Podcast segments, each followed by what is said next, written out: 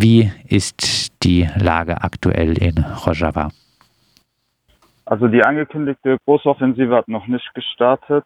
Gestern Abend äh, ist der türkische Sicherheitsrat zusammengekommen. Da eigentlich hatte Erdogan angekündigt, danach äh, eine öffentliche Stellungnahme oder eine Kriegserklärung rauszugeben. Das hat er zumindest drei Tage zuvor gesagt. Solch eine Erklärung ganz offen gab es nicht. Es gab also nicht jetzt die ange angekündigte Kriegserklärung, aber in der in dem Statement, was rausgegeben worden ist, wurde gesagt, wir werden weiterhin mit aller Entschiedenheit gegen den Terror südlich unserer Grenze vorgehen. Und tatsächlich führt die Türkei ja auch einen Krieg in Rojava, aber auch im Nordirak, in Südkurdistan. Ähm, in Rojava läuft dieser Krieg derzeit auf niederer Intensität. Das heißt, bestimmte Gebiete werden immer wieder bombardiert und angegriffen.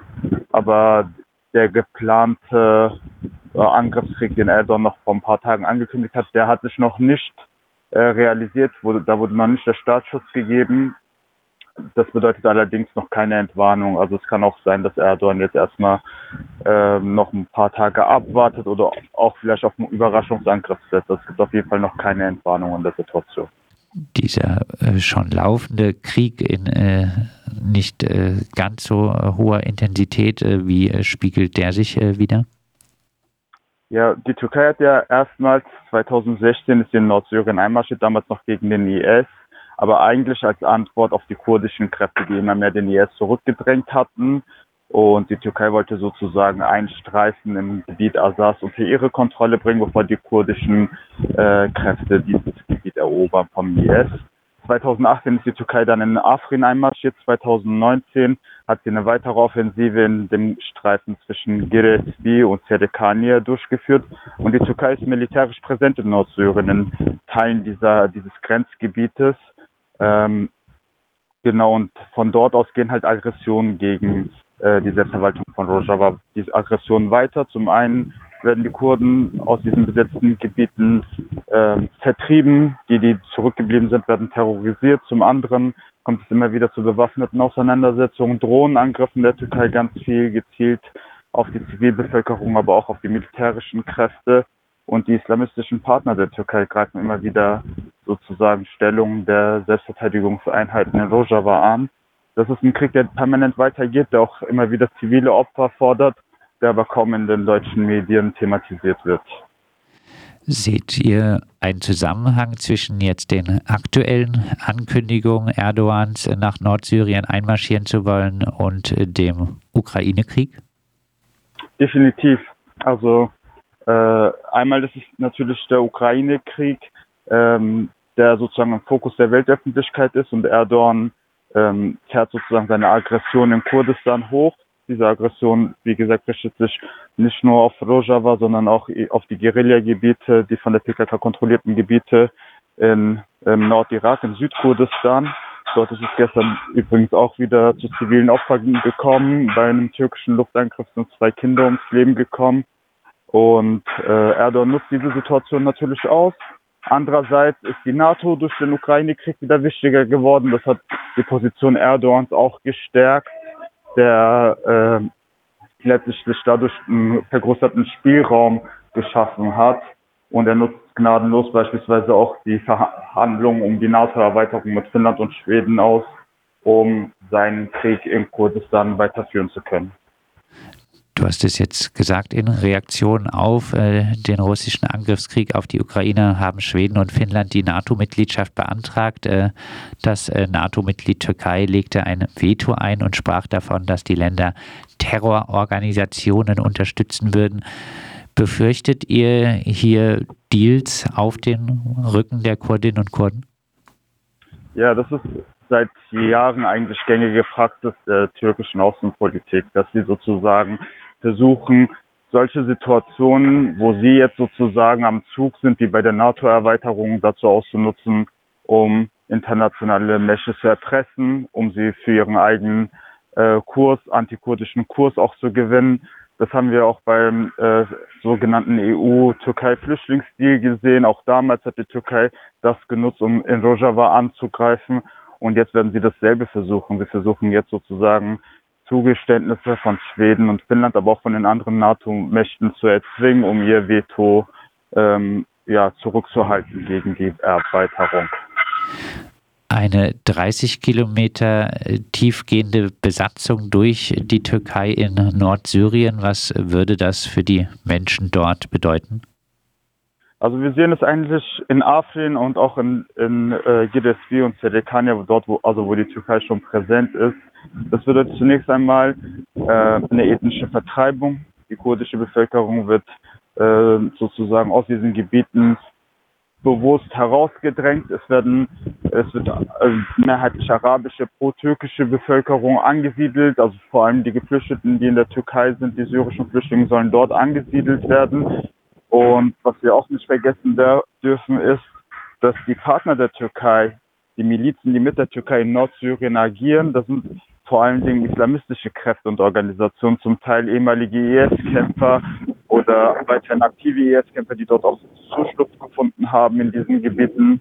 Ähm, und die terrorisieren tatsächlich die Bevölkerung. Also die Nachrichten, die uns weiterhin aus Afrin erreichen, sind, sind halt, sind brutal. Es sind im Prinzip islamistische Gesetzgebungen, die dort umgesetzt werden. Und im Prinzip kann man sagen, dass dort der IS oder die Ideologie des IS weiterlebt.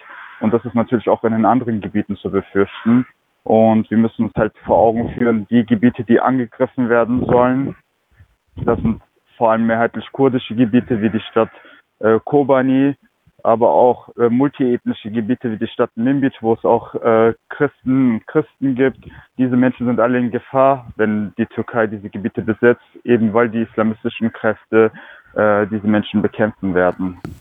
Kobani, ein Symbol äh, des kurdischen Kampfes gegen den IS äh, und dort will äh, jetzt Erdogan offensichtlich äh, die Kurdinnen dort äh, angreifen. Stichwort IS. es gibt in dieser Gegend auch Gefängnisse, in denen IS-Mitglieder inhaftiert sind. Was würde ein Krieg für diese Gefängnisse bedeuten? Also wir haben die Situation gehabt in Hesseke vor einigen Monaten, äh, wo der einen großen Gefängnisausbruch versucht hat. Ähm, gepaart wurde dieser Ausbruchversuch mit Angriffen von IS-Zellen äh, innerhalb der Stadt, also außerhalb der Gefängnismauern. Und da hieß es, dass diese zum Teil aus den türkisch besetzten Gebieten Nordsyriens und aus dem Irak äh, sich eingeschleust hätten in die Region.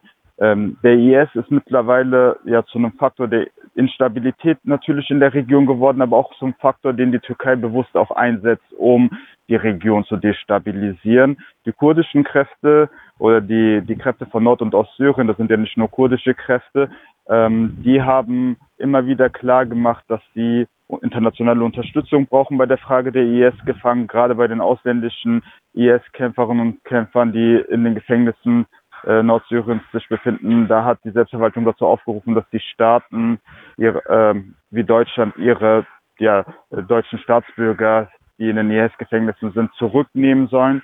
Bisher passiert das recht wenig, also da gibt es sehr wenig Unterstützung und natürlich würde ein Angriff äh, auch von der Türkei auch bedeuten, dass Verteidigungskräfte von Nord- und Ostsyrien sich an die Front begeben würden, die würden dann fehlen, um die Gefängnisse zu schützen. Wie sollte sich denn äh, jetzt äh, die deutsche Bundesregierung äh, angesichts der Kriegsankündigungen, äh, den Kriegsankündigungen Erdogans verhalten? Also was wir gerade sehen ist, dass das Außenministerium und die Bundesregierung schweigt. Sie ignorieren einfach die Situation, die vor Ort herrscht.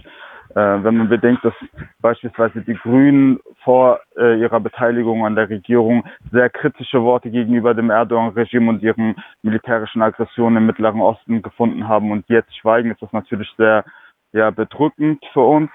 Ähm, auf der anderen Seite gab es vor einigen Tagen ähm, auch einen Bericht des Wissenschaftlichen Dienstes des Deutschen Bundestags, in dem beispielsweise der Angriffskrieg der Türkei in Südkurdistan, in Nordirak als völkerrechtswidrig äh, beurteilt worden ist. Auch dazu hat die Bundesregierung bisher sich nicht geäußert. Ähm, ja, wir fordern ganz klar die Haltung, die man gegen, den, äh, gegen Russland einnimmt im Ukraine-Konflikt, die müsste auch gegen die Türkei eingenommen werden. Ähm, alles andere ist Doppelmoral und nicht aufrichtig. Hätte äh, Deutschland äh, deiner Einschätzung nach äh, die Möglichkeit, äh, äh, diesen Krieg, bevor er beginnt, zu stoppen und Einhalt zu gebieten?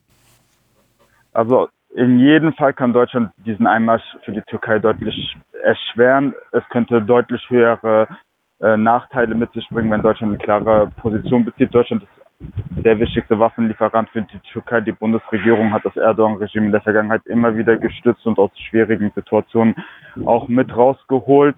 Wenn Deutschland eine klare Haltung und mit Deutschland die EU eine klare Haltung gegen diesen Krieg einnimmt, dann äh, denke ich, dass Erdogan es nicht wagen würde, diesen Krieg äh, in Nordsyrien äh, zu wagen, ja, da reinzumarschieren. Was habt ihr für Informationen? Wie werden sich äh, die Menschen in äh, Nordsyrien verhalten, äh, sollte es zum türkischen Angriff kommen? Es ist ja keine neue Nachricht, dass die Türkei weitere Gebiete annektieren will. Die Selbstverteidigungseinheiten und Kräfte werden versuchen, sich nach, nach Maßen zu verteidigen. Äh, die ganze Situation erschwert sich halt dadurch, dass die Türkei ihre Luftwaffe einsetzen wird, ihre Drohnen einsetzen wird, äh, wenn, wenn sozusagen von den Großmächten vor Ort, wenn von USA und Russland grünes Licht für den Angriff gegeben wird. Das ist auch noch etwas unklar, ob es das, dieses grüne Licht derzeit gibt oder nicht. Aber wenn, dann wird der Luftraum für die Türkei geöffnet. Das ist bei den vergangenen Offensiven passiert und die türkische Luftwaffe wird breitflächig bombardieren. Das macht natürlich die Verteidigung vor Ort schwierig aber man ist gewillt, bis zum Ende dort Widerstand zu leisten. Es geht auch ein Stück weit darum, ob das Projekt Rojava überleben wird oder nicht. Also dieser Angriff wird viel über die Zukunft auch der Region entscheiden und dieses Gesellschaftsprojekt. Aber klar ist auch, dass äh, sehr viel menschliches Leid verursacht wird. Viele Menschen flüchten werden müssen, viele in geflüchteten Unterkünften äh, unterkommen müssen, in geflüchteten Camps unterkommen müssen. Ähm, das wird definitiv auch zu einer humanitären Katastrophe führen. Das kann man jetzt schon voraussehen. Abschließend, ähm, was seht ihr für zivilgesellschaftliche Einflussmöglichkeiten äh, von hier aus äh, gegen den drohenden Krieg aktiv zu werden? Also wichtig ist aus unserer Sicht, dass, dass sozusagen die Gesellschaft natürlich hier ihre Solidarität mit Rojava wieder zum Ausdruck äh, bringt. Wir haben das eindrucksvoll gesehen, was gesellschaftlicher Widerstand äh, bewirken kann, äh, wenn äh, beim Fall von Kobani, beim IS-Angriff auf Kobani haben wir das deutlich gesehen. Der, dadurch, dass die Menschen in Europa, in Kurdistan, überall auf der Welt auf die Straßen gegangen sind, ihre Solidarität mit Kobani zum Ausdruck gebracht haben, hat sich damals die internationale Anti-IS-Koalition gezwungen gesehen, sich auf die Seite der Kurden und Kurden zu stellen und gegen den IS zu kämpfen. Äh, davor gab es diese Unterstützung nämlich nicht. Und ich denke, dass es uns durch einen großen gesellschaftlichen Protest ähm, überall und in verschiedenster Form, in vielfacher Form auch hier gelingen kann, den Druck auf die Bundesregierung, auf die Türkei, äh, auch auf die Türkei äh, zu vergrößern und dort zumindest dazu beizutragen, dass dieser Krieg in der geplanten Form der Aggressoren vielleicht nicht durchgeführt werden kann. Im Schatten des russischen Angriffskriegs gegen die Ukraine hat der türkische Präsident Erdogan einen Angriff auf die kurdischen selbstverwalteten Gebiete in Nordsyrien angekündigt. Dabei soll eine 30 Kilometer tiefe sogenannte Sicherheitszone südlich der türkischen Grenze geschaffen werden. Die Selbstverwaltung von Nord- und Ostsyrien fordert Deutschland auf, die Invasionspläne der Türkei zu verhindern. Wir haben über das Thema mit Marco von Zivaka Azad, dem kurdischen Zentrum für Öffentlichkeitsarbeit, gesprochen und er macht auch deutlich, dass es ums Überleben des Projektes Rojava geht.